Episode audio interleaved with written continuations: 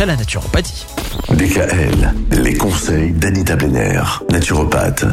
Anita, cette semaine, les infections respiratoires. Aujourd'hui, toutes ces infections qui se finissent en IT. Elle est, la liste est longue. Hein. Alors, pour faire le mémotechnique, IT, c'est inflammation. Ah, voilà. oui, voilà. D'accord, ok. Donc une otite, inflammation, une infection se développant au niveau de l'oreille moyenne. C'est l'infection bactérienne, donc l'otite, la plus fréquente chez, chez l'enfant.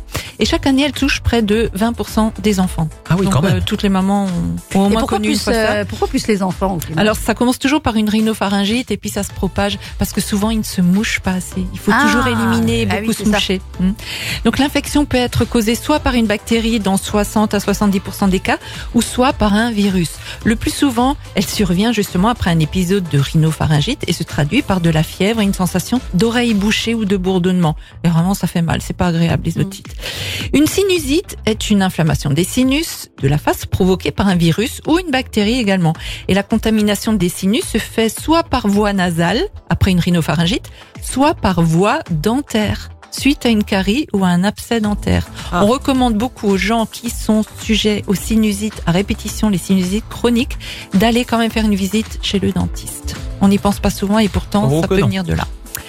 Il y a après la laryngite, qui est une inflammation du larynx provoquée le plus souvent par un virus. C'est une infection très fréquente en automne et en hiver. Elle fait généralement suite à une rhinopharyngite, une fois de plus, et les symptômes s'installent progressivement. Il y a la voix enrouée, la toux rauque, des difficultés respiratoires, et là je parle en connaissance de cause. Toujours avoir à disposition à la maison, quand on a des enfants en bas âge ou même plus, plus âgés, d'avoir à disposition un flacon liquide de cortisone. J'ai mon gamin à deux ans et demi, il a fait une laryngite aiguë. Alors je ne savais pas ce que c'était. On entendait bien qu'il avait du mal à parler, puis tout d'un coup l'air ne passait plus. Une et obstruction. voilà. euh, Du larynx. D'accord. Et heureusement que c'est Comme un arrivé. de cac? C'est ça. Heureusement que c'est arrivé dans la salle d'attente de chez le médecin.